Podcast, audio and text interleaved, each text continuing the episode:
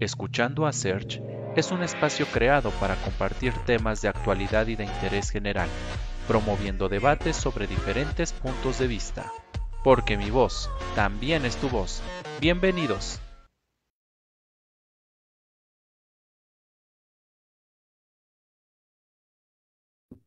Discúlpeme, tenía el micrófono apagado.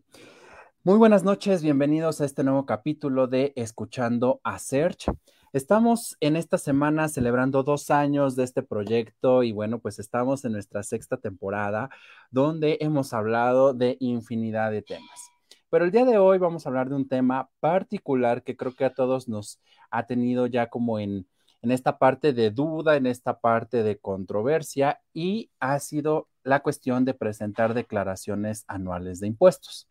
Entonces, eh, en esta ocasión tenemos una invitada que nos va a resolver todas esas dudas que de repente el SAT no nos resuelve o que de repente nos malinforman en las redes sociales. Entonces, les voy a platicar un poquito de ella. Ella estudió la maestría en contribuciones y la licenciatura en contaduría pública en la Facultad de Contaduría Pública de la Benemérita Universidad Autónoma de Puebla. Eh, su examen de grado fue aprobado eh, con distinción académica. Dentro de su experiencia laboral, es directora ejecutiva del área de contabilidad y fiscal de Agerlex Soluciones. Eh, fue gerente de contabilidad en Ecocontrol, directora de revisiones estatales y métodos en la eh, fiscalización de la Secretaría de Planeación y Finanzas del Gobierno del Estado de Puebla coordinadora del departamento y analista auditora en el Departamento de Revisión de Dictámenes, Dirección de Fiscalización de la Secretaría de Planeación y Finanzas del Gobierno del Estado de Puebla. Auxiliar contable en Despacho Arenas y Asociados. Y bueno, pues ha tomado algunos cursos, algunos eh, elementos relacionados con aspectos generales sobre el delito eh, operaciones con recursos de procedencia ilícita y extinción de dominio, sistemas anticorrupción y actualización fiscal y contable impartidos por el Servicio de Administración Tributaria, el SAT, y por el Instituto para el Desarrollo Técnico de las Haciendas Públicas, INDETEC. Y para mí es un placer recibir ahora pues en esta parte solamente a ella solita para hablar de finanzas, porque ella estuvo junto con sus eh, colegas y junto con sus socios de Agerlex hace algunas algún tiempo ya, hace algunas temporadas. Y bueno, pues eh, muy buenas noches, Blanca, bienvenida.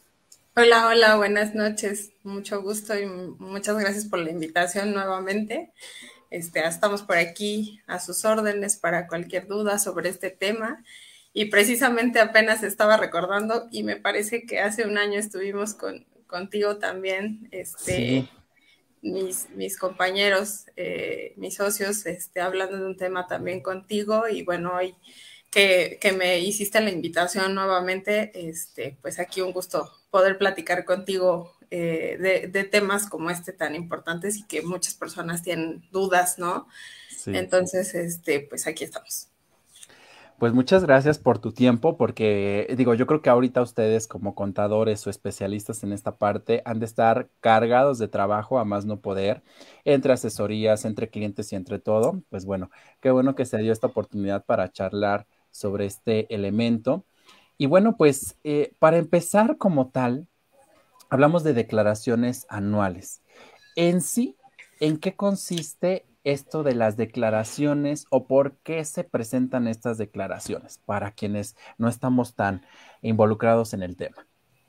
Bueno, mira, te platico un poquito eh, eh, la generalidad de este tema de los impuestos, ¿no? Todos como mexicanos estamos obligados a contribuir para el gasto público, pues, del Estado, la Federación y los municipios, y de esta forma, pues, poder contribuir con el tema de de todos los servicios públicos que tenemos, ¿no? En, todos lados estamos obligados a eso eh, cuando tengamos ya la posibilidad o el hecho de que estemos realizando una actividad económica, estamos obligados a pagar impuestos este, y a contribuir para el gasto público, como lo acabo de señalar. En ese sentido, hay, bueno, dos figuras que son tanto personas físicas como personas morales, las que en sus diferentes... Eh, círculos están obligadas al pago del impuesto. eh, tanto en su tema de actividad económica, en el régimen, dependiendo del régimen en el que, este, en el que estén inscritos, dependiendo también de la actividad que realicen y bajo qué figura estén inscritos ante el RFC, ante el Registro Federal de Contribuyentes. Ahora bien, este, bueno, un poquito para, para recapitular y cómo llegamos al, tema de la declaración anual, es que todos estamos obligados, dependiendo, repito, de la actividad, este, a hacer en un momento dado declaraciones mensuales y pagos mensuales del impuesto sobre la renta, que es el impuesto sobre el cual tenemos que presentar la declaración anual. Y eh, sobre ello, eh, al finalizar el ejercicio fiscal, que es el año de enero a diciembre, o que puede ser puede iniciarse posterior al mes de enero y finalizar en diciembre para poder estar presentando nuestra declaración anual que conlleve todos los eh, elementos y todas las operaciones eh, que se realizaron durante ese ejercicio fiscal. Entonces, esta declaración se presenta eh, dependiendo de, si es una persona moral dentro del mes de marzo eh, del siguiente año al que corresponde la declaración o para personas físicas en el mes de abril, que justamente acabamos de pasar, como tú lo dices, el tema de las personas morales y ahora en este mes estamos precisamente con las personas físicas. Ok, en esta parte, para que nos vaya quedando claro y vayamos hilando, ¿cómo distingo una persona física de una persona moral? ¿Qué es cada una y bajo qué eh, regímenes como tal se da de alta una o la otra en la hacienda, porque a veces eso también ni siquiera lo sabemos y andamos como que en el limbo y, resulta que cuando nos llega esta declaración no sabemos ni qué onda. Claro, bueno, como persona física es un individuo que realiza alguna actividad económica, alguna este, actividad comercial, agrícola, este, industrial, alguna una persona física que es tú o yo que realizamos, que prestamos un servicio, por ejemplo, este, una asesoría, que es el caso a lo mejor eh, este, en el que yo trabajo, eh, una persona física que eh, labora para una empresa, este, Esta sería bajo el régimen de sueldos y salarios, por ejemplo. En el caso de una persona que tiene tal vez un negocio, una empresa que, este, que realiza actividades comerciales, este, puede entrar bajo una figura de una persona física este, con su propio nombre. Y bueno, por ejemplo, para el caso de una persona moral, eh, hablamos de un grupo de personas que se reúnen para un fin este, lícito, que en este caso para obtener utilidades o en su caso puede ser para no obtenerlas, ¿no? Que es el caso de una asociación civil o una sociedad civil. Y en el caso de una persona que, que se genera o se reúnen para eh, obtener utilidades, pues es una, una persona moral en el régimen general, por ejemplo. O sea, la distinción es si es un grupo de personas o es un individuo este, singular que, hace actividades comerciales. En ese sentido, ahí podemos distinguir qué es una persona física de una persona moral. Una persona física actuamos bajo nuestro propio nombre y en una persona moral, pues es, un grupo de personas que se reúnen y eh, eh, trabajan, digamos, bajo una razón o denominación social. Ahí no se reconocería como tal a la persona a las personas físicas, ¿no? Son un grupo de personas físicas que se reúnen, pero al final eh, la, que, la que presenta declaraciones, la que tiene las obligaciones es la persona moral, que puede ser, no sé, Patito S.A., o sea, ya hablando de un, de un tema, Este, de un grupo de personas que, que generan un, una empresa para trabajar bajo esa razón social. Ok. Eh, en, este, en este contexto como tal, todos, absolutamente todos, estamos obligados a presentar una declaración o bajo qué circunstancias una u otra persona debe. Ok. Siempre que tú realices una actividad económica, estés inscrito ante el Registro Federal de Contribuyentes, estás obligado ya a eh, presentar declaraciones y a pagar impuestos, ¿ok? Ok.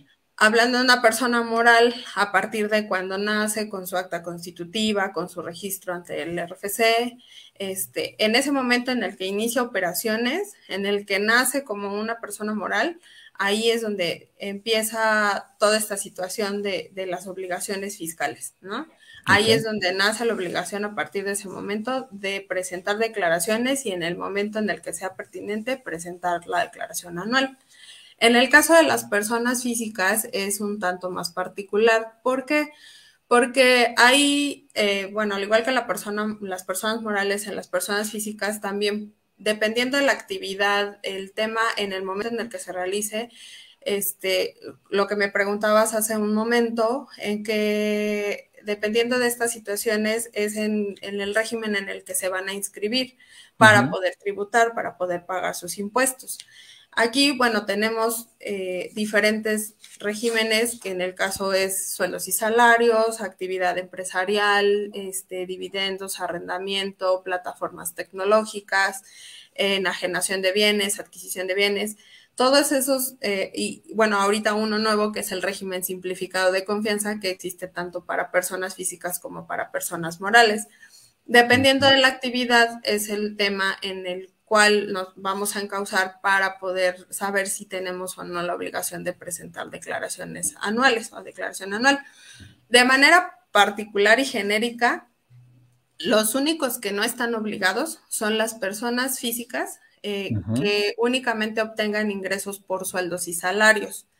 Y adicional puede ser que también obtengan ingresos por intereses, que es otro de los capítulos de la ley también aquí hay una particularidad, ¿no? Que en este sentido, eh, los, la suma de los ingresos por salarios e intereses no debe de exceder de 400 mil pesos y que los ingresos por intereses no excedan de 100 mil pesos. O sea, hay, la ley nos establece topes para poder estar, eh, pues, no presentando la declaración anual.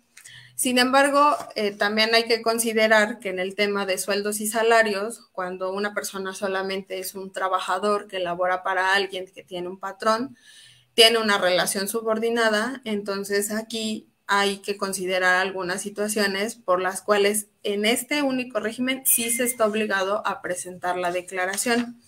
Aquí puede ser, por ejemplo, eh, cuando aparte de, por sueldos y salarios también obtengan ingresos por otra actividad económica. Por ejemplo, yo trabajo para una empresa, digamos, soy un obrero, obtengo mi salario, pero aparte, pues yo decido emprender un negocio, ¿no? Tengo una tiendita y entonces tengo otra actividad económica, una actividad comercial en la que yo me encauso y puedo este, configuro la actividad para poder inscribirme también en otro régimen, que puede ser el régimen simplificado de confianza o una actividad empresarial, y entonces también estoy obligado a presentar declaración anual.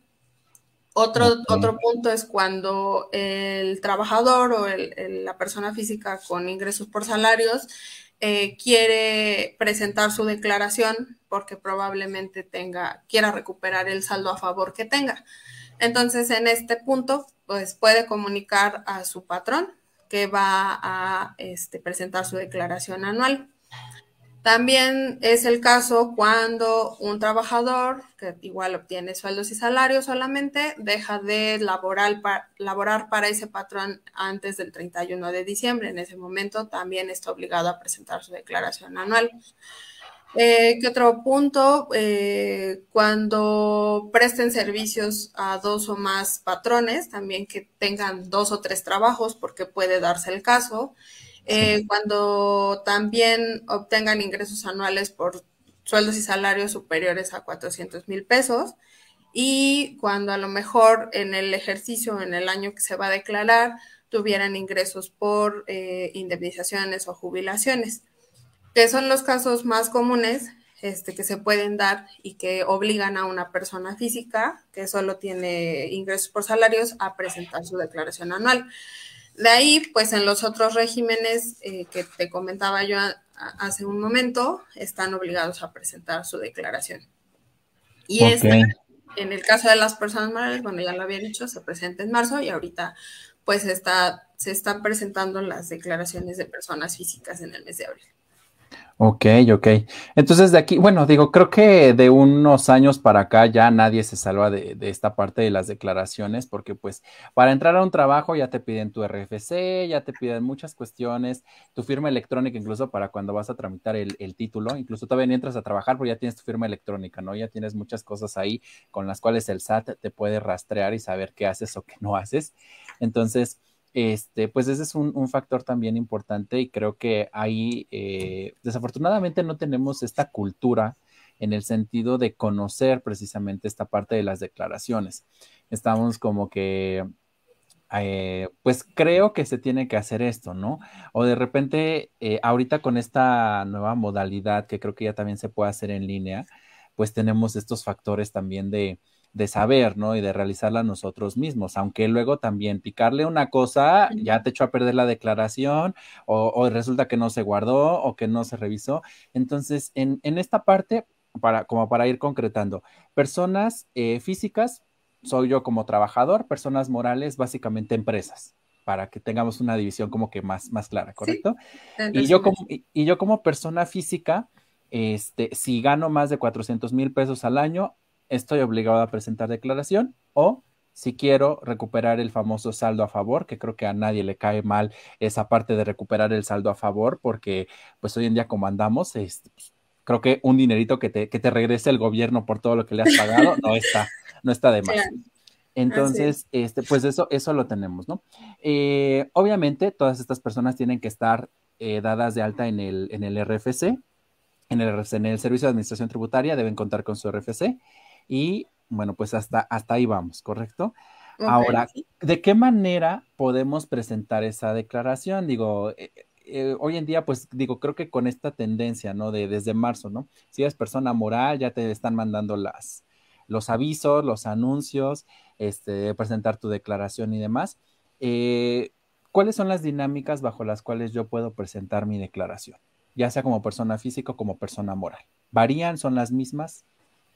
Bueno, mira, digo, el tratamiento contable, porque aquí también es eh, eh, tener, eh, lo que yo sí les recomendaría o les recomiendo siempre es este, tener la, la, guía de un profesional, ¿no? Porque como tú dices, uno siempre dice, bueno, tal vez por ahorrarme unos pesos, porque yo lo puedo hacer, porque ahorita hay mucha información en internet, este, digo, hay muchas cosas que, nos llenan de información y, como lo dijiste al inicio, a veces la, la malinformación nos dejamos llevar por ello y a veces mm, de pronto, como no es nuestro campo de trabajo, no es eh, a lo que nos dedicamos, pues obviamente no entendemos a veces ciertos conceptos o ciertas eh, eh, situaciones que nos, que nos, nos llegan o nos bombardean con información por las redes sociales o ya cuando estamos eh, entrados queriendo presentar la declaración porque lo vimos en internet cómo hacerlo, de pronto no conocemos las reglas generales y entonces nos dejamos llevar por ello y a veces este, de forma errónea pues eh, obtenemos resultados diferentes a los que queríamos, ¿no? Sí. Obviamente el objetivo de presentar una declaración es primero cumplir con cumplir con tus obligaciones fiscales, ¿no?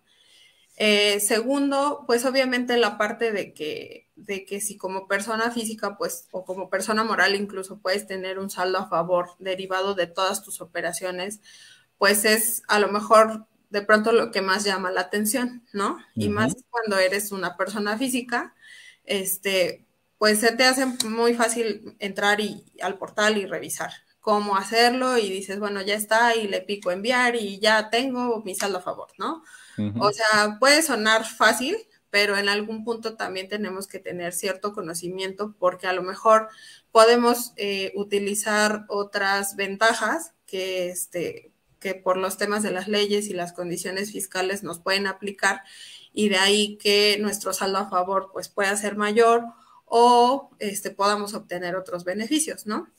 Ahora, para lo que me preguntas, en el caso de, una persona moral, este, obviamente eh, considerar que tenemos que hacer un cierre fiscal de nuestras operaciones contables. Entonces, para ello, tenemos que tener, pues básicamente todo en orden, tener nuestras declaraciones mensuales presentadas, nuestra contabilidad eh, correcta en cuanto a facturación, este, gastos deducibles, este, los ajustes que se hacen propiamente al finalizar el año, tanto en salarios como en otro tipo de situaciones, como es el ajuste anual por inflación, que son temas, conceptos ya más específicos que se consideran en la declaración anual.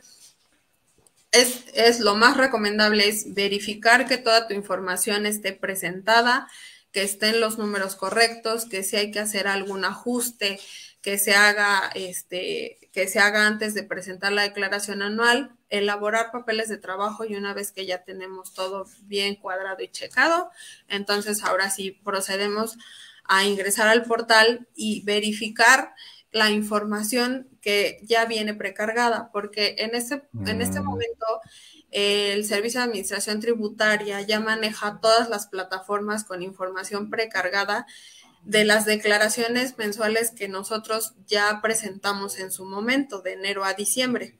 Entonces, eh, con esta información, el SAT ya tiene todo un registro de situaciones y de operaciones, tanto en ingresos como en gastos, que básicamente deberían o facilitan más bien la presentación de la declaración anual. Entonces, ya que tienes todos sus papeles de trabajo y bien identificados, si hay que hacer un ajuste y a lo mejor en algún momento hay que presentar una declaración complementaria para que la misma plataforma nos permita ah, hacer la presentación de la declaración anual con los números correctos, entonces hay que hacerlo, ¿no? Entonces, ya que tenemos todo, ahora sí procedemos a entrar al portal, este, verificamos la información y en el caso de que algo no esté correctamente o de acuerdo a los números que tenemos, pues entonces, repito, presentar las declaraciones complementarias correspondientes en la medida que se pueda o hacer los ajustes necesarios y ahora sí procedemos a la presentación de la declaración en cuanto a personas morales. Hay que considerar aquí que una declaración de una persona moral es un tanto cuanto diferente a una persona física, ya que la, de las personas morales nos requiere mayor información, como por ejemplo en el caso de eh, temas de salarios, conceptos específicos de deducciones, este, estados financieros en cuanto a balance general, estado de resultados, este, una conciliación, que son conceptos este, ya más a fondo que propiamente se llevan en la contabilidad y que al final, eh, pues, eh, sí nos llevan al resultado fiscal. Entonces, toda esa información tiene que estar incluida en la declaración anual.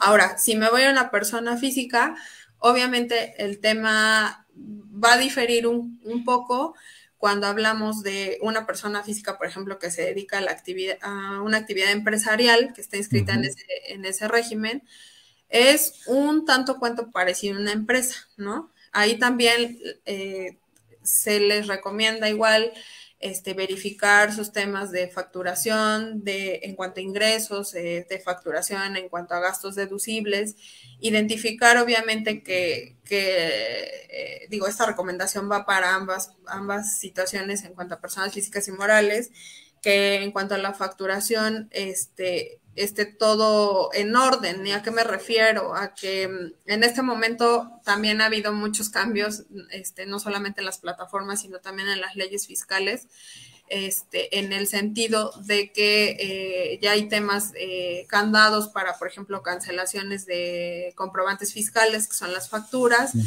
Entonces, eh, si nosotros llevamos un control correcto de todas las operaciones en cuanto a nuestros ingresos y gastos, vamos a poder identificar rápidamente si hay algún ajuste que se tenga que hacer, por ejemplo, en, cuanto a facturación, ¿no? Porque, por ejemplo, a lo mejor hay algún tema en, en concreto de alguna operación que no se haya realizado y que tengamos que cancelar en el portal. Entonces hay que cancelar antes de proceder a la presentación de la declaración porque posterior entonces ya se tendrían que presentar declaraciones complementarias o se tendría que hacer algún otro tipo de trámite para poder ajustarnos a los números reales. Entonces sí verificar y eh, tratar de llevar un buen control interno para que ese tipo de situaciones no se den y cuando se tenga que presentar la declaración anual pues no tengamos que hacer tanto, tanto rollo y, este, y tengamos nuestros números actuales. En ese sentido, una persona física, pues igualmente, la plataforma nos va a, este, a jalar todos esos datos que ya vienen precargados, que ya vienen eh, de nosotros mismos que presentamos en las declaraciones mensuales y hay que verificar que esa información sea correcta y también lo mismo, si hay que hacer algún ajuste, pues realizarlo antes de presentar la anual y este y pues verificar que toda nuestra información esté correcta. Eh, en cuanto a una actividad empresarial y, profesional, pues hay veces que también nos solicita mayor información en relación a las operaciones. Cuando es una, una persona física, por ejemplo, con servicios profesionales, pues no requiere tampoco, no mayor información, por ejemplo, como unos estados financieros, porque, porque la, la propia actividad no requiere de llevar esos temas en cuanto a contabilidad. Ahora, en el caso, por ejemplo, de una persona física con ingresos por sueldos y salarios solamente, pues nos va a pedir el monto de nuestros, eh, de nuestros ingresos por salarios, el monto de las retenciones, a lo mejor si tenemos algún tema de ingresos exentos, y la misma plataforma nos va a determinar el, el impuesto a cargo o el saldo a favor que en su caso tengamos.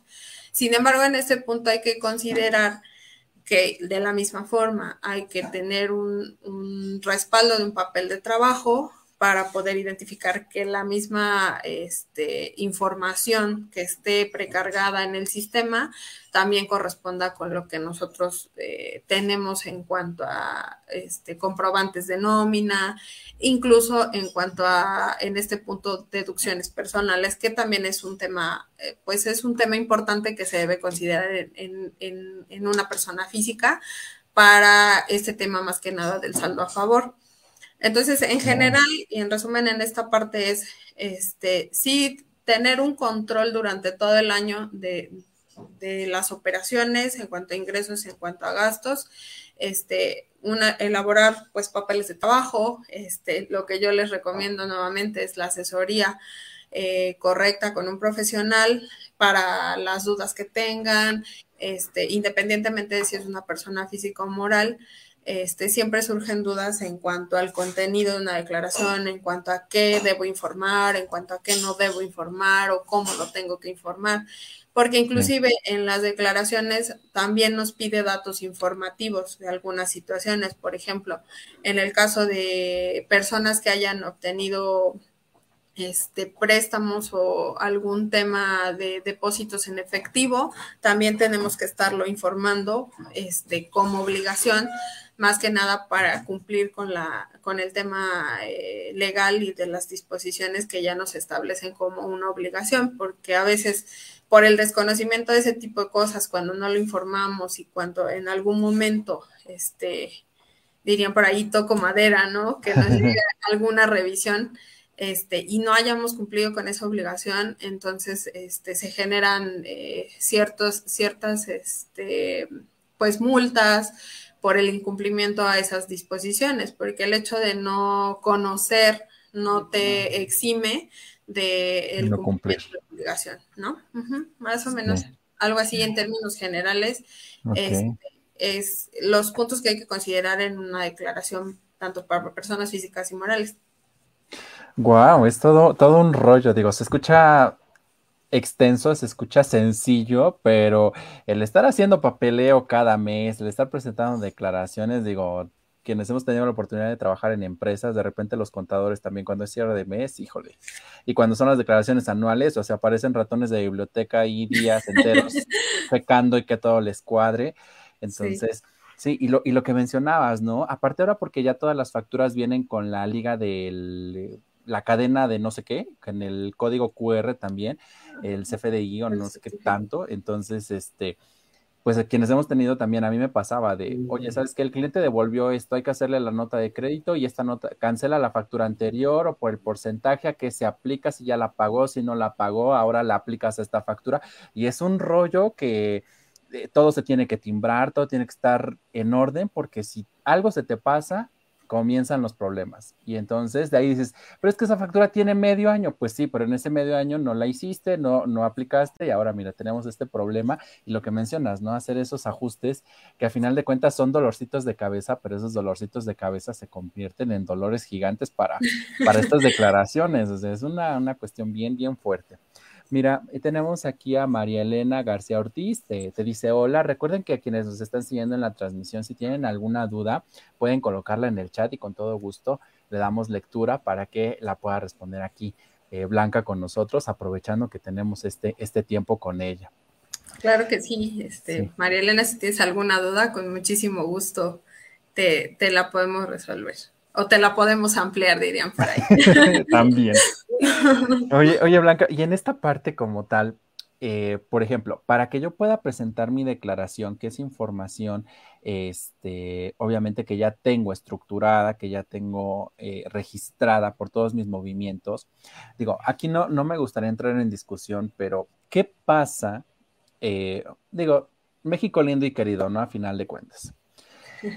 hay muchas empresas muchas personas morales que desafortunadamente no tienen dada, dada de alta a sus, a, sus, trabajadores con el sueldo que realmente ganan. Eso es muy, muy, común o incluso contratan empresas de outsourcing para eso, ¿no? Para evitar antigüedad, obviamente pagar menos impuestos, lo que aplique.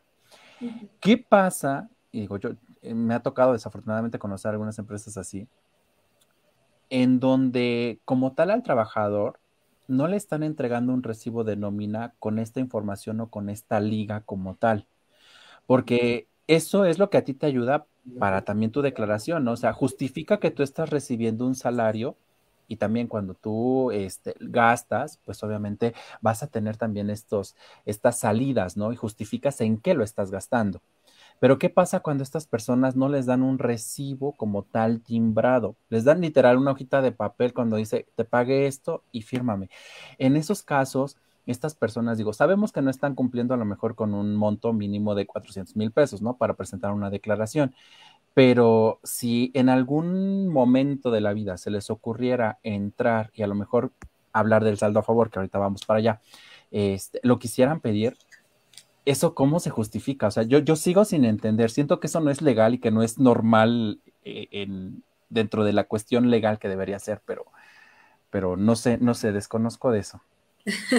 Sí, claro, y, y, estás en lo correcto, o sea, no es lo legal, no es lo correcto. Siempre cuando tú obtienes ingresos de alguna forma, pues deben de estar amparados o con, con un comprobante fiscal.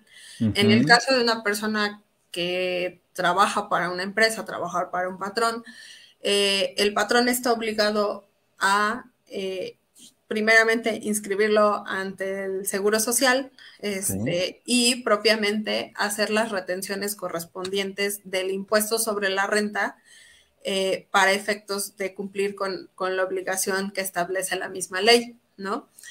Sin embargo, obviamente como tú lo comentas, existen muchas empresas que no inscriben a sus trabajadores con el salario real o pues no inscriben a los trabajadores y no realizan las retenciones propiamente.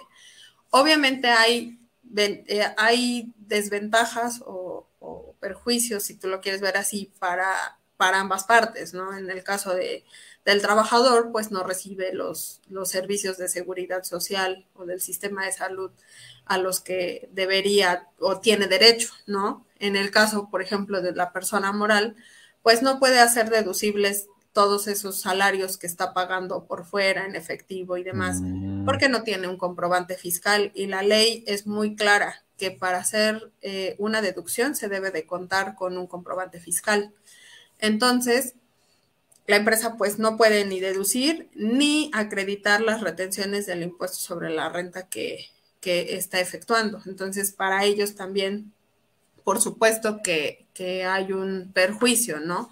Pero bueno, eso ya es, pues, ahora sí que a conocimiento de ellos y, lo hacen por alguna razón, ¿no?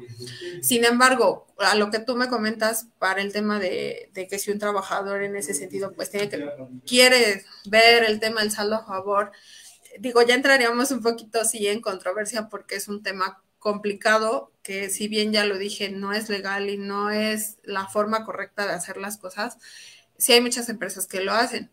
Sin embargo, pues obviamente el trabajador puede exigir esta parte de, este, de, que se inscriba ante el Seguro Social, porque es su derecho, ¿no?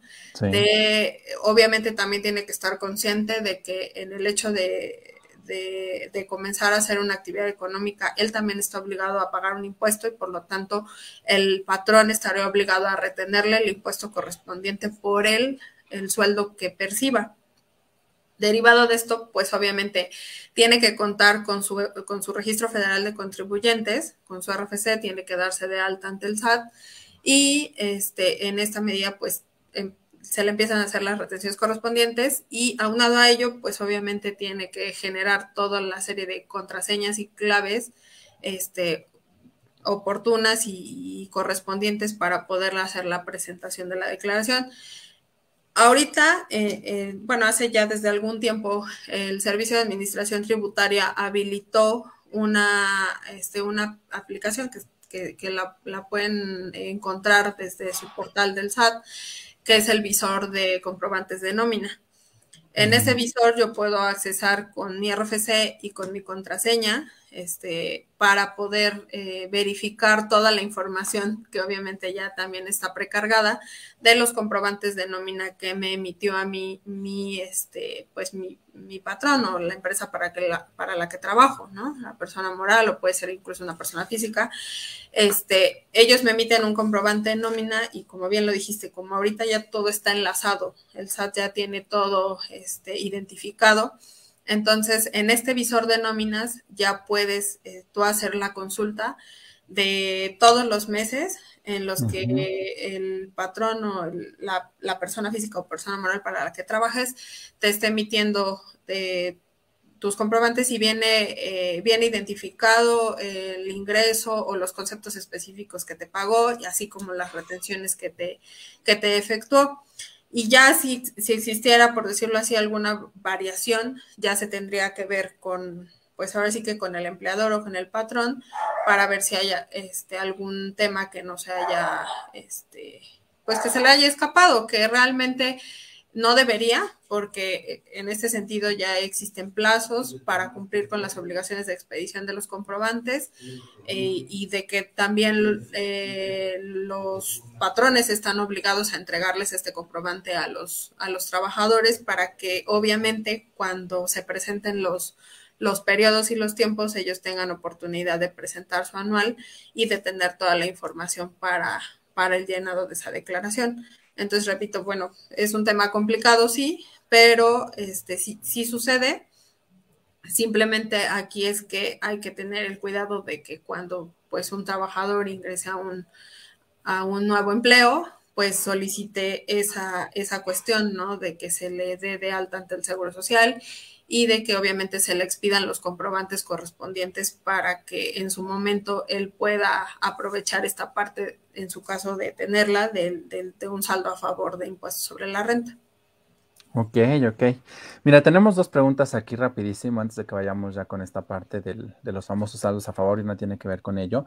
Nos pregunta María Elena, ¿puedes ampliar en cuanto a las deducciones personales? Yo creo que, eh, ¿qué comprenden estas deducciones personales? Pues mira, hay, hay muchas cosas que, que a veces, repito, por desconocimiento, pues no tenemos muy en cuenta. Pero en el tema de deducciones personales, pues sí tenemos varios conceptos que como persona física podemos incluir al final de nuestra declaración para propiamente pues tener la posibilidad de ampliar ese saldo a favor o tal vez en su caso de que nos dé un impuesto a cargo, pues revertirlo, ¿no? Por este tema que la misma ley nos da la oportunidad de, este, de incluir, que es el tema de las deducciones personales. que son estas? Son pues gastos específicos que la ley nos permite deducir sin necesidad de que tengan que ver con nuestra propia actividad, ¿no? Porque en, la generalidad las única, los únicos gastos que podemos hacer deducibles son los que sean estrictamente indispensables para nuestra actividad pero aquí nos da como que un, respiro y, una vía alterna de poder incluir otro tipo de gastos eh, que en la generalidad creo que los legisladores pensaron en que son situaciones que como personas siempre vivimos y necesitamos de realizar esas erogaciones por alguna contingencia o por la misma, la misma vida, ¿no? Que, tenemos este tipo de gastos. Entre ellos que pueden ser los honorarios médicos, dentales, este, eh, honorarios en temas de psicología, nutrición, este, también tenemos, por ejemplo, gastos hospitalarios. en, este tema, cuando a veces eh, tenemos este, algún, eh, nosotros mismos o algún eh, alguna situación de, hospitalización, también podemos hacer deducibles este, estos eh, medicinas que estén incluidas en las facturas por los gastos hospitalarios, eh, también temas de análisis clínicos, estudios de laboratorio, inclusive cuando presentamos alguna algún tema más complejo en cuestiones de salud, la compra o alquiler de aparatos para rehabilitación, este, honorarios a enfermeras, en cuanto a, por ejemplo, lentes, lentes ópticos, que también tienen un tope ahí, por ejemplo, hasta un monto de 2.500 pesos en, el ejercicio. Este, ¿Qué otra cosa podemos encontrar? gastos funerarios, transportación escolar, aportaciones complementarias eh, para, para, para el retiro, este, colegiaturas, algún tema de donativos también, eh, también nos lo permite por ley, eh, las primas de seguros de gastos médicos, um, créditos hipotecarios en cuanto a esto, pues únicamente son deducibles los intereses reales que estén efectivamente pagados en el año que se declara. Em, en general, en general, esas son las, las deducciones personales que más podemos este, encontrar que las personas físicas este, pueden realizar y que pueden incluir en la declaración anual. En, general también, eh, digo, cada una tiene sus particularidades, ¿no? Sí. Pero todas deben contar con un comprobante fiscal, con un CFDI, en el que se indique que el uso del CFDI tenga que ver con propiamente con el tema de la deducción personal. Por ejemplo, en el caso de gastos médicos, pues tiene que incluir la clave que se refiere a, honorarios médicos, ¿no? En el caso de los, este, de, la, de cualquiera de los otros conceptos, eh, la misma plataforma, o las mismas plataformas para la emisión del CFDI nos establece el uso del CFDI concreto para cada deducción personal o para cada deducción específica. También eh, hay que considerar que todos estos gastos deben realizarse mediante transferencia o el pago de estos gastos debe por transferencia, este, cheque o eh, monederos electrónicos o tarjetas de débito crédito a nombre de la persona física, a nombre del contribuyente, para que propiamente se puedan considerar. Eh, también una cosa importante que, este, que también nos, digamos, nos da el Servicio de Administración Tributaria en su portal es que también nos permite hacer un visor de, bueno, nos permite consultar un visor de deducciones personales para que nosotros estemos checando que ahora sí que, se está aplicando. Estén aplicando, claro. Ahí mismo el, la misma plataforma los va a clasificar en cuanto al tipo de deducción. Aquí, este, Igualmente se ingresa con el RFC y la contraseña y nos va a permitir este, observar el desglose de las deducciones personales. Como volvemos a lo mismo, el SAT ya tiene todo clasificado de acuerdo a los, de, forma electrónica, de acuerdo a los comprobantes fiscales, a la facturación electrónica, pues ya va detectando cuando el, el emisor hace la, expedición de la factura con el uso del CFDI apropiado para la deducción, entonces ya viene la clasificación y es ahí donde eh, este visor nos permite identificar todas las, las, deducciones que hayamos hecho en el ejercicio y, este, y poder identificar que sean correctas, ¿no? aquí también hay, hay que considerar que, que algunas de estas deducciones personales tienen este, ciertos topes. Por ejemplo, en el caso de los donativos, que hay que considerar eh, de base el tema de nuestros ingresos del ejercicio anterior para poder estar eh, identificando cuál es el monto que tenemos este, solamente la posibilidad de deducir. Este, porque hay algunas que no podemos jalar todo el, todo el, todo el donativo en ese caso que se haya realizado para poder hacerlo deducible. Entonces sí tenemos que tener mucho cuidado con este tipo de temas, porque podemos tener un comprobante por 100 mil pesos, pero probablemente no, no aplican los 100 mil pesos. Entonces ahí podemos caer en un error al presentar nuestra declaración. ¿No? En el caso, por ejemplo, una particularidad de los gastos funerarios. De los gastos funerarios solo se pueden hacer deducibles los que se apliquen en el, en el año que estoy declarando, porque pude haber pagado, porque por ejemplo, a veces este, adquirimos un paquete de gastos funerarios, este, pues a lo mejor el día de hoy, y yo pienso que en el, en el 2023, cuando presente mi declaración anual, puedo puedo aplicar esos, pero no es así, porque yo no he hecho uso de esos, de esos, servicios. Solamente los, tal vez los pagué este, en su momento para hacer un tema de, prevención, ¿no? Pero no he hecho uso de esos, de esos gastos. Entonces, hasta en el momento en el que de verdad se usan, es donde se pueden, este, se pueden eh, aplicar en la, declaración anual.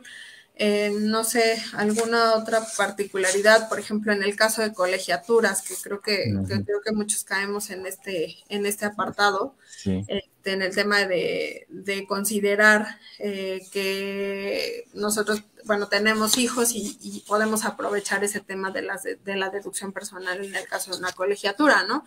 En este caso también hay que reconocer que hay límites, hay límites para eh, cada uno de los, eh, ¿cómo se dice?, de los niveles educativos. En cuanto a preescolar, por ejemplo, tenemos 14.200 pesos, en primaria 12.900, en secundaria 19.900 y así hasta el bachillerato y profesional técnico que también la ley nos establece un, un monto límite para deducir. Aquí también tenemos que considerar, obviamente, que la escuela, eh, la institución educativa tenga reconocimiento de validez oficial.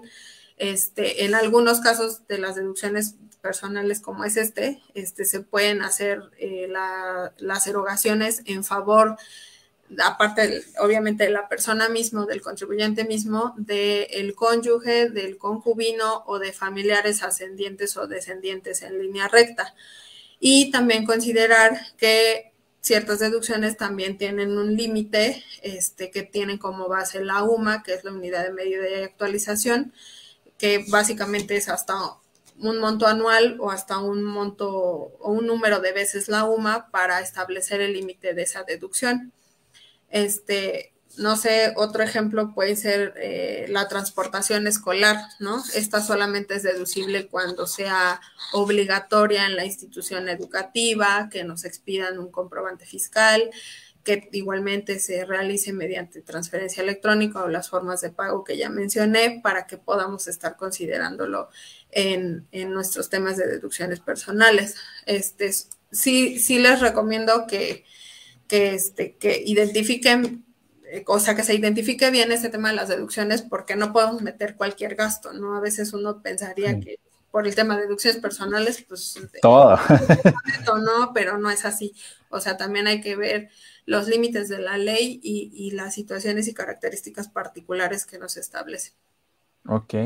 Mira, tenemos aquí otra pregunta y nos dice que si una persona que solo tiene ingresos por salarios puede tener saldo a favor, según yo sí. Claro, este, sí, efectivamente puede tener saldo a favor. Obviamente hay que cuidar todos estos, estos temas, ¿no? De, de, que nuestro, nos hayan emitido todos nuestros comprobantes de nómina, este, porque pues ahí viene toda la información de las retenciones que se, que se nos hicieron. En, obviamente en la misma mecánica del cálculo nos va a, este, se va a determinar si existe un saldo a favor o un, o un impuesto a cargo, ¿no? Digo, lo más natural y que esperamos casi todos es que nos den un saldo a favor. claro.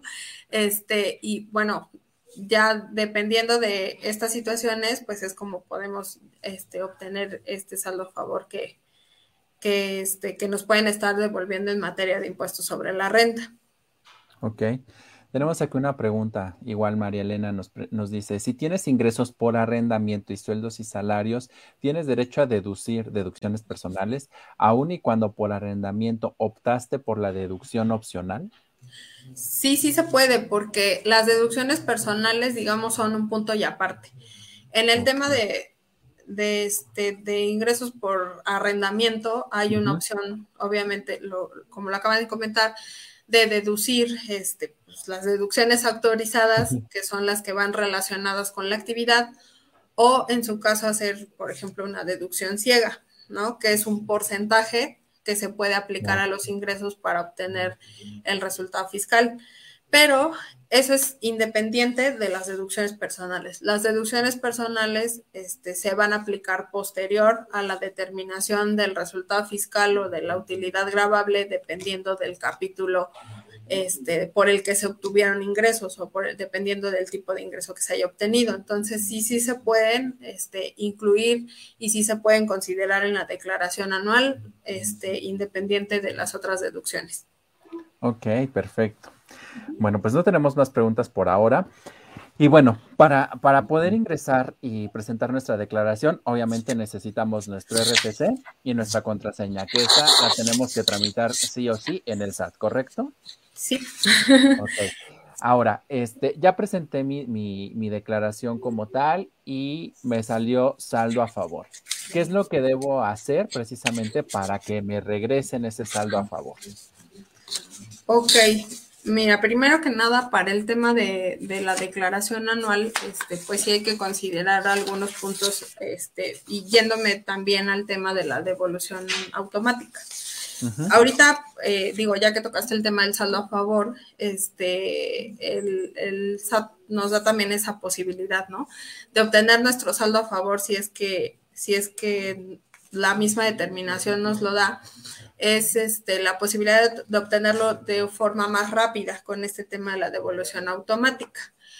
El plazo general para obtener una devolución de saldo a favor es de 40 días, ¿no? Porque hay que hacer una serie de situaciones. Sin embargo, en este tema, propiamente para, ¿cómo se dice? Para incitar, para, pues ahora sí que para que los contribuyentes eh, cumplan con su obligación, este, pues nos da ese, esa oportunidad el SAT de presenta tu declaración en este plazo y yo te devuelvo lo más pronto que pueda, ¿no? Este, para ello, pues también tenemos que cumplir con ciertas, eh, ciertas situaciones este, en tiempo y forma para que nuestra devolución automática proceda, porque si no, en su defecto, pues hay que presentarla por otros medios y entonces sí tardaría un poco más. Eh, desde años anteriores ya este, el SAT pues nos, nos habilitó esta plataforma o esta, esta forma de presentación de la declaración y eh, la devolución en, en, esta parte pues a lo mejor puede tardar aproximadamente de 5 a 10 días, dependiendo también obviamente de, de, los tiempos, de los momentos y de todo, pero regularmente eh, se se ha observado que la devolución automática ha procedido en estos tiempos, en, ese, en ese periodo de 5 a 10 días.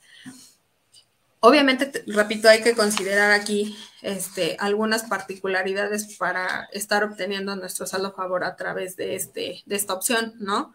La primera, pues obviamente es eh, pues estar al corriente básicamente de, de, nuestras obligaciones fiscales, que es una de las primeras cosas que hay que considerar. Y eh, también dependiendo del, monto del saldo a favor, este, lo que comentabas hace un momento del tema de la contraseña o firma electrónica.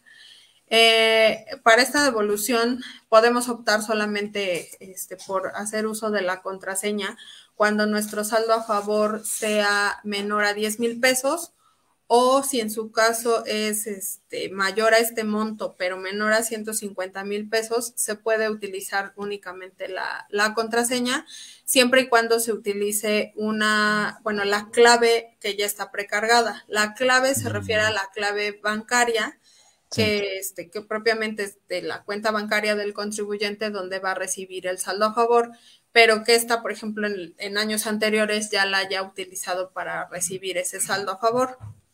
Entonces, como ya está precargada, ya es una información, digamos, validada por el, por el sistema, entonces únicamente con la contraseña ya nos va a dejar presentar nuestra declaración para solicitar esta devolución automática. Ahora, en el caso de que nuestro saldo a favor fuera superior a, a 10 mil pesos y estamos utilizando una nueva clave bancaria, entonces sí nos va a pedir el uso de la, de la firma electrónica o e-firma. Entonces sí hay que considerar todas estas situaciones porque este, la contraseña, digo, me va a salir un poquito el tema, pero sí es importante que lo sepan, la contraseña se puede generar este, por internet sin necesidad de acudir a una oficina. Este, Ay, ¿en serio? Sí, digo, sí es importante que lo sepan porque luego dicen, es que no tengo mis contraseñas y entonces mejor ya no presento mi declaración, ¿no? Ya sí que se quede. Pero sí pueden optar por esa parte, o sea, esta, este, siempre y cuando cumplan el requisito de los montos, este, sí puedes, este, propiamente estar eh, presentando tu declaración únicamente con contraseña.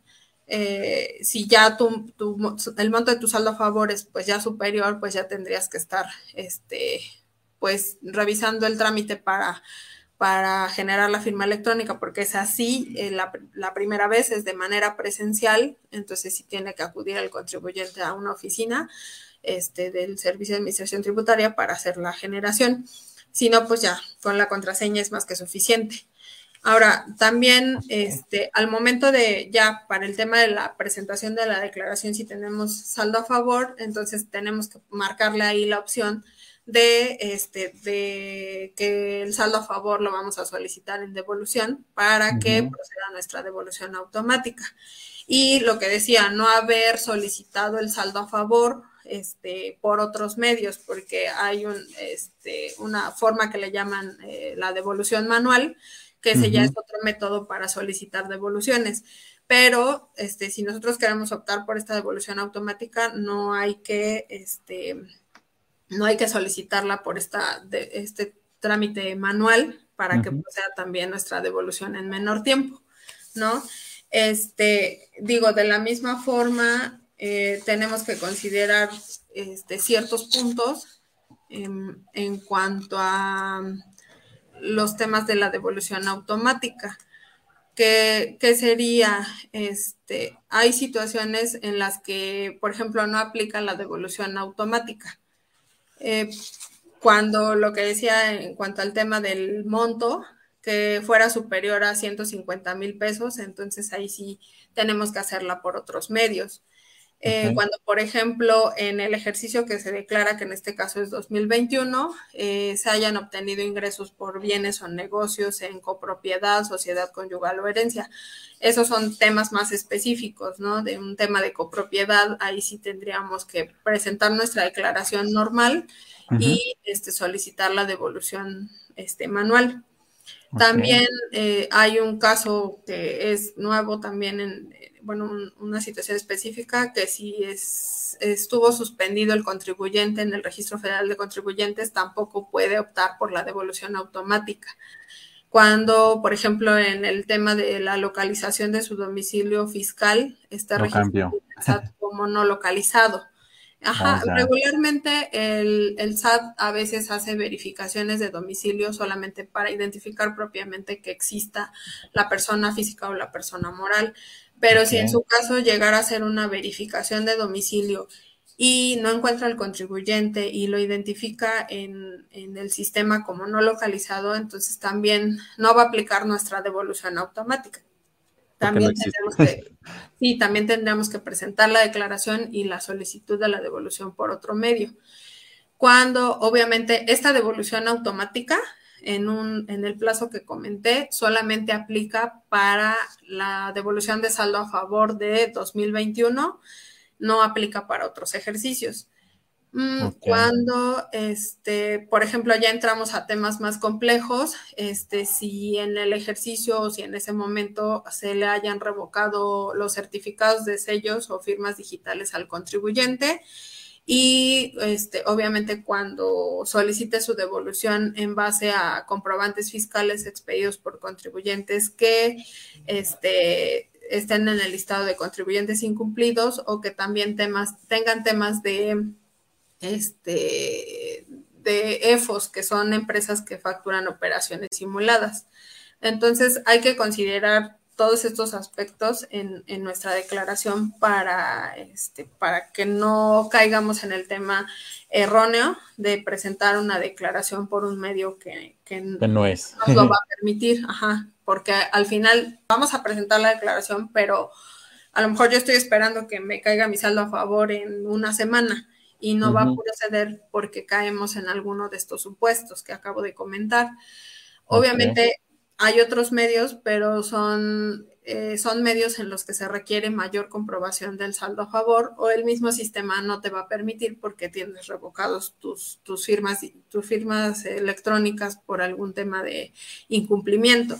Entonces, por eso lo decía en el inicio, que sí es importante que tengamos todos los temas este, pues bien identificados y, con el mayor, eh, la, mayor precisión posible y que al final cuando queramos este, pues obtener este tipo de situaciones o aprovechar estos beneficios, no nos vayan a coartar por, por situaciones así. Ok, ok. Bueno, creo que con esto ya tenemos suficiente información para poder presentar nuestras declaraciones, esto de las deducciones que de pronto ni siquiera sabemos, ¿no? Y que eso puede afectar el, precisamente en esta parte de, de deberle al SAT o que nos pague. Entonces, bueno, que nos dé el saldo a favor.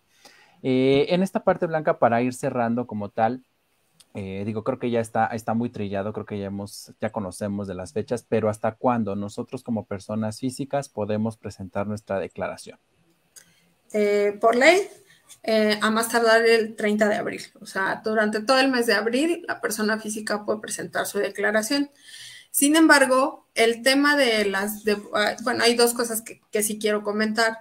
En el tema de una devolución automática, ahorita tenemos hasta el 31 de julio para que nuestra devolución automática pueda proceder siempre y cuando se cumplan todos los requisitos que acabo de comentar. El plazo legal, no dejando de lado que el plazo legal es durante el mes de abril, todo el mes de abril hasta el 30 de abril. Este, para las personas morales, pues es hasta el 31 de, al 31 de marzo que ya acaba de pasar, ¿no? Ahí sí no hay vuelta de hoja. En el tema de personas físicas sí da un poco más de plazo por el tema de la devolución automática. Este, y otra cosa eh, que la tenía aquí, pero ya se me fue, que también quería que regrese, que regrese. Eh, que, regrese en cuanto, en cuanto a los plazos. Este, ya se me, ya se me fue ya la se, ya se fue. Se me fue la idea, pero básicamente, bueno, esos son los plazos que hay que, que, hay que cumplir este, para, para efectos de, de la presentación de las declaraciones que sí es importante que las tengan en tiempo y forma. Ah, ya me acordé, que en, el tema de, por ejemplo, de la devolución de un saldo a favor, este, nos podemos ir hasta cinco años atrás. O sea, es decir, si yo, por ejemplo, como en un ejemplo, como sueldos y salarios, ¿no? Yo no estoy obligado a la presentación de la declaración, pero quiero ver si tengo un saldo a favor, tal vez de hace un año, ¿no? Pero hace un año no sabía de este tema y hoy, este, hoy conocí de la, de la posibilidad de la obtención de un saldo a favor y entonces quiero verificar el estatus, ¿no? Puedo, puedo, este, puedo hacer la consulta con un profesional para ver si es que me resulta un saldo a favor, digamos, del año 2021. Estoy en posibilidad de presentar esa declaración anual este, y hacer este, lo posible por obtener ese saldo a favor. Repito, este caso únicamente se daría para las personas que propiamente no están obligadas, pero que quisieran este, verificar el tema de un saldo a favor. Igualmente, a lo mejor una persona física se me ocurre que, que, sí presentó su declaración, pero a lo mejor este, se dio cuenta que tenía que hacer algún ajuste y, y si, si le resultaba saldo a favor, puede solicitar la devolución de ese saldo a favor, ¿no? Esto ya es como un poco independiente de las fechas en, las que se está obligado a la presentación de la declaración anual. Eso ya es aparte. Estos plazos o este tema que comentó adicional es únicamente para solicitar la devolución de un saldo a favor. Pero sí es importante también que, que tal vez este, pues la gente conozca de ese tema porque pues a lo mejor en otros años puede puede haber la posibilidad de que exista ese saldo a favor, pero sí que tomen en cuenta de los plazos que existen legalmente, que son en el mes de marzo, 31 de marzo, personas morales, y en el mes de abril, 31 de abril, perdón, 30 de abril para, para personas físicas. Bueno, pues ya saben, a presentar declaraciones. Y sí, lo que, lo que comentas, digo, yo en algún momento también cuando, cuando bueno, digo, sigo trabajando, ¿no? Asalariado y demás, este, pues decía, ay, pues no, mis gastos no, este, mis ingresos no superan los 400 mil, ¿para qué presentar mi declaración? Pero, pues cuando ya te metes al SAT y cuando ya, este, como que comienzas a ver, a ver, ¿qué onda? ¿Qué está pasando aquí con, con tanto? Este, sí, hay declaraciones, hay declaraciones, hay este, declaraciones, sí, precisamente que te dan saldo a favor. Y en mi caso, por ejemplo, yo recuperé desde hace tres años, cuatro años y sin problema. Entonces, por ahí pueden tener algo, algo de dinero. Entonces, revísenlo, pero también ahorro. sí, ahorro que no fue voluntario, pero que pueden recuperar en este momento. Entonces, eso, pues, eh, asesórense con alguien para que les apoye y, y les pueda eh, puedan obtener precisamente esos, esos ingresos, ese, ese, dinero, porque al final de cuentas es dinero que ahí está, que es dinero que también es suyo y que pues desafortunadamente a veces por no conocer, por no informarnos, ahí se queda, ahí se queda y, y, y, bueno, no lo recuperamos a veces nunca, ¿no? Estoy seguro que hay miles, millones de pesos ahí que, que están ahí estancados o que pues están en, en, esa espera, ¿no? De que alguien los reclame. Pero pues eso es lo que, lo que tenemos. Este, oye, Blanquita, ya nada más para terminar. ¿Qué pasa, por ejemplo, cuando una persona, digo, a lo mejor esto está fuera de, pero eh, hablabas de que, por ejemplo, una persona está obligada a presentar su declaración cuando tiene dos patrones. Pero ¿qué pasa, por ejemplo, cuando tú tienes eh, tu, salario, ¿no? Tu recibo de nómina y aparte a ti, a tu, en tu tarjeta de débito, en tu cuenta, te realizan movimientos o depósitos. Eso eh, hace algunos meses que de repente que te hagan depósitos, pero debe tener tal concepto, ¿no? O que te hagan una transferencia. Eso influye también en la declaración porque son otros gastos que tú percibes, pero digo, no sé, a lo mejor estoy mal, en algún momento escuché, ¿no? Si te hacen una transferencia, la persona que te está haciendo la transferencia ya pagó esos impuestos. Eh, digo, no sé, a lo mejor estoy este, diciendo tonterías, pero ya había escuchado eso. Que, que ella ya pagó los impuestos y entonces a ti como tal, al hacerte esa transferencia, te está exentando de ello. Eh, eso es correcto. Esto como tal, a ti te figura como ingresos extra y afecta tu declaración o son otros aspectos diferentes. Mira, sí es importante, eh, qué bueno que lo, que lo comentas, porque creo que muchos cometemos a veces ese error de... de Deposítame, ¿no? Presto la cuenta, ajá, es que préstame la cuenta porque no tengo dónde me depositen y me van a pagar no sé qué, algo, no sé. En la generalidad, todos estamos obligados a pagar impuestos por todos los ingresos que percibamos, ¿no? Sí. Sí, por eso comentaba al inicio, dependiendo del régimen en el que estés inscrito, es la forma en que vas a tributar o vas a pagar los impuestos, porque no en todos es lo mismo, es el mismo caso.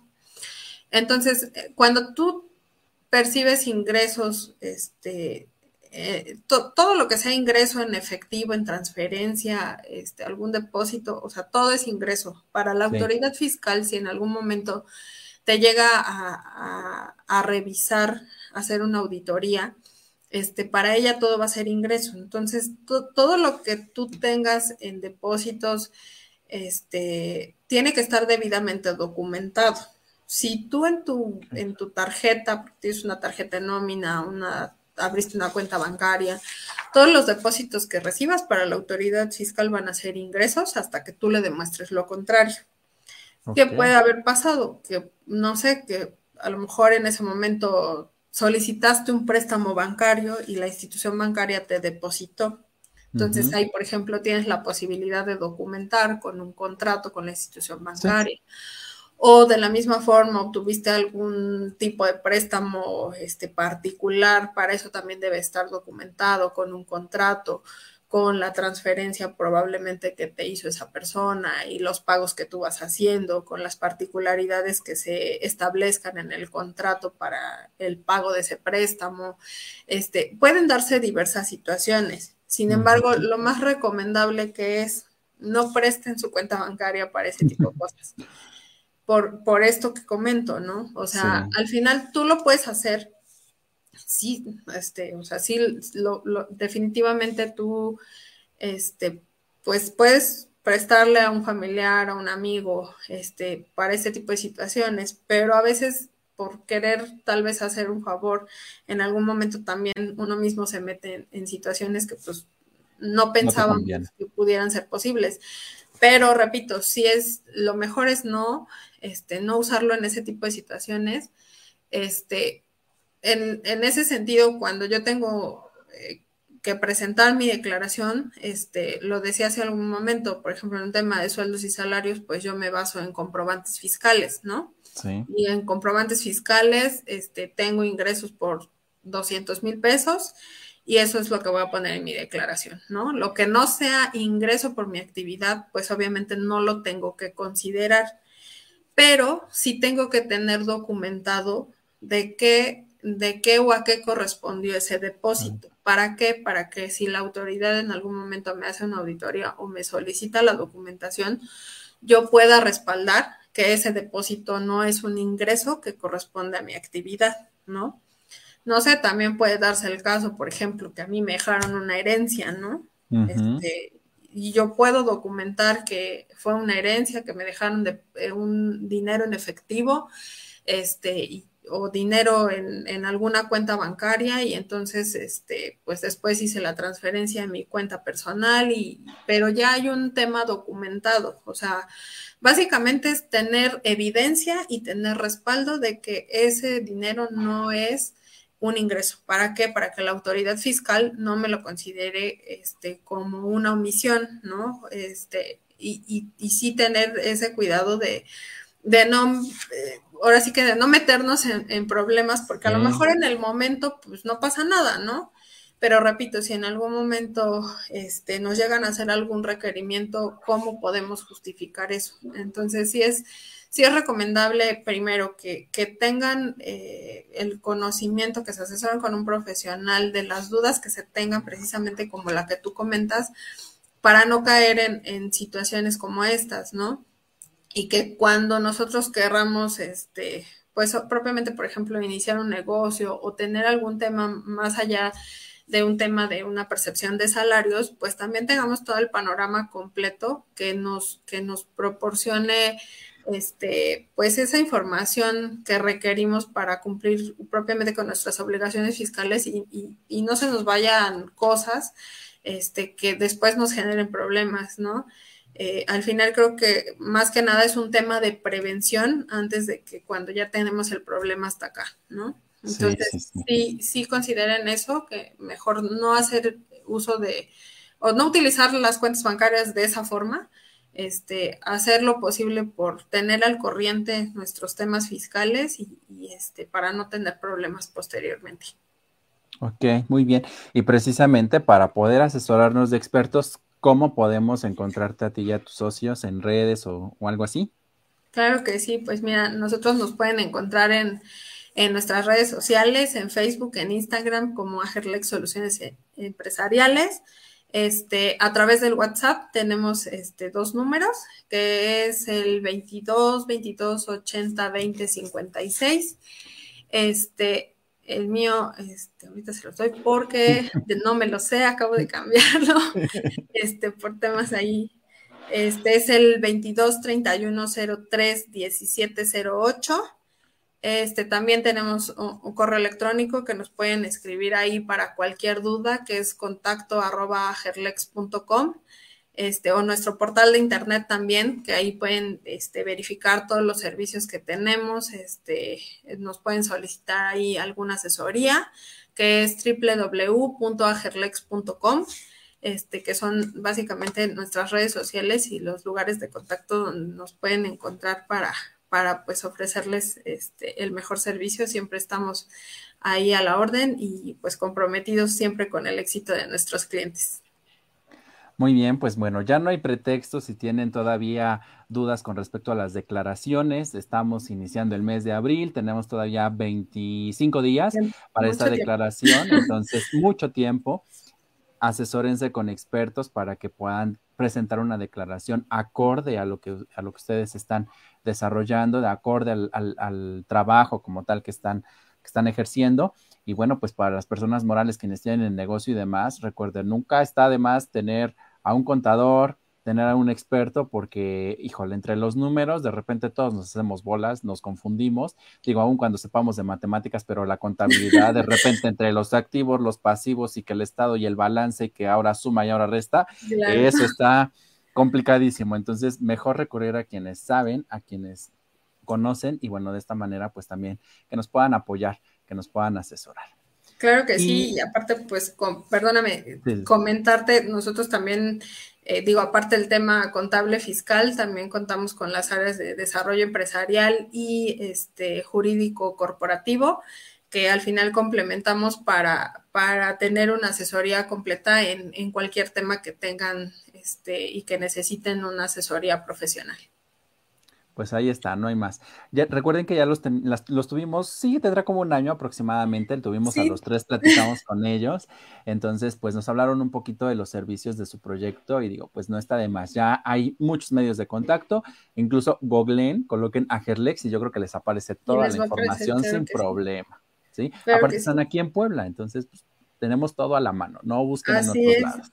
Si nos contactan, este les ofrecemos la asesoría. Obviamente siempre buscamos este, un traje a la medida del cliente porque hablé ahorita de generalidades en cuanto a declaraciones anuales, pero esas son las situaciones que nos establece la ley, ¿no? Que al final también este, pueden aplicar o no, dependiendo de la situación. Entonces, nosotros siempre buscamos ese acercamiento con el cliente primero para saber sus necesidades y en base en eso hacerle un traje a la medida y darle la solución más eficaz y, la mejor para, para lo que quieren lograr. Pues muy bien. Y bueno, pues así estamos llegando a este, a este término de, este, de este capítulo. No olviden seguir a su servidor en redes sociales, mi fanpage, Sergio Raúl López, así tal cual. Y no olviden darle like a nuestra página de Facebook, que tenemos un par de meses que iniciamos con ella. La vez pasada ellos estuvieron, pero a través de nuestro canal de YouTube, donde también van a encontrar esta entrevista y posteriormente también la van a escuchar en Spotify. Por si no la pueden ver, la colocan en el coche, en el trayecto de la casa la escuela, al trabajo. Pueden escuchar otra vez esto que nos acaba de mencionar Blanca para hacer su declaración en este mes. Y bueno, pues eh, les repito, estamos celebrando dos años de que inició este proyecto y la verdad estamos muy, muy contentos. Estamos también por culminar nuestra sexta temporada. Vienen invitados. Eh, pues muy interesantes, ya los irán conociendo poco a poco. Entonces, denle like a nuestra, a nuestra fanpage también. Y bueno, pues nos vemos en el siguiente episodio. Blanca, te agradezco mucho el tiempo. Creo que ha quedado todo muy entendido, muy digerible este, para esta cuestión de las declaraciones que todo, en todos lados escuchamos, en todos lados vemos y que de repente no sabemos ni de qué se tratan. Pero creo que ahora ya tenemos una línea, ya sabemos eh, sobre qué va, bajo qué circunstancias, bajo qué derechos, responsabilidades, obligaciones y demás. Digo, desde luego hay mucho que hablar del tema, pero para eso recurran a los profesionales y ahí tenemos a, a Gerlex para ello. Muchas gracias, muchas gracias por la invitación nuevamente. Como dices, ahora me tocó a mí solita, este, pero eh, muchas felicidades por estos dos años, que sean muchos, muchos, muchos años más. Creo que eh, aportas mucho para, para la gente en cuanto a, tu público, a, muchos temas que a veces desconocemos o que son de, de mucho interés en cuanto a temas este, pues muy específicos como este y que, que sí la gente a veces necesita eh, conocer más a fondo o, tener un poquito más de acercamiento para, para saber qué hacer, ¿no? Para tener una guía más concreta y, más profesional. Entonces, qué bueno que, que, lo sigues haciendo. Repito, muchas felicidades, que sean muchos años más y con mucho gusto, ojalá que, que tengamos oportunidad de estar nuevamente por aquí. Claro que sí, porque de, las finanzas y de los dineros siempre hay tema para hablar. Siempre, siempre, siempre. Siempre hay tela de dónde cortar, dirían. Exacto, exacto. Bueno, pues a todos los que nos siguieron en la transmisión, muchísimas gracias. A quienes nos escuchen y nos vean posteriormente también, un fuerte abrazo. Excelente noche. Blanca, nuevamente, Muchas gracias y bueno, pues ahí te estaremos contactando para algún otro tema que tengamos en los próximos meses. Será un placer nuevamente tenerte a ti o a alguno de tus socios o a los tres sin problema, los volvemos a invitar. Y bueno, pues eh, nos estamos escuchando y nos estamos viendo en el siguiente episodio de Escuchando a Search, porque mi voz también es tu voz. Cuídense mucho, excelente noche y hasta la próxima.